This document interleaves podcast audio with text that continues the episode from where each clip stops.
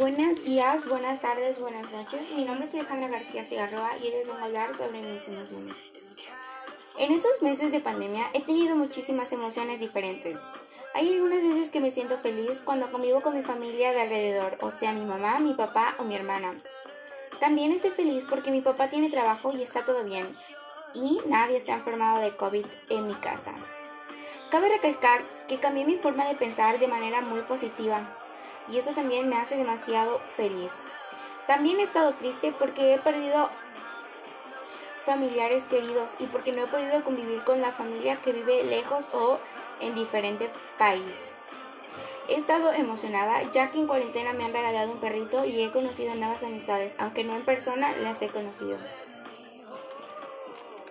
También he estado estresada porque en clases en línea se me complican más las cosas ya que es más difícil estar en clases en línea que estar en clase presencial. Y no entiendo del todo. También no falta el estado de asustada porque cuando pasó todo creí que todos íbamos a fallecer. Tristemente sí ha pasado, han fallecido muchísimas personas que queríamos y que aún queremos. Pero después de todo me siento bien. Después de nuestras emociones todo va a salir bien, ya que las emociones sirven para hacer ver a la gente cómo nos sentimos.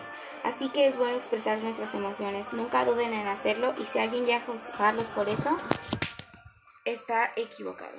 Muchísimas gracias por escuchar.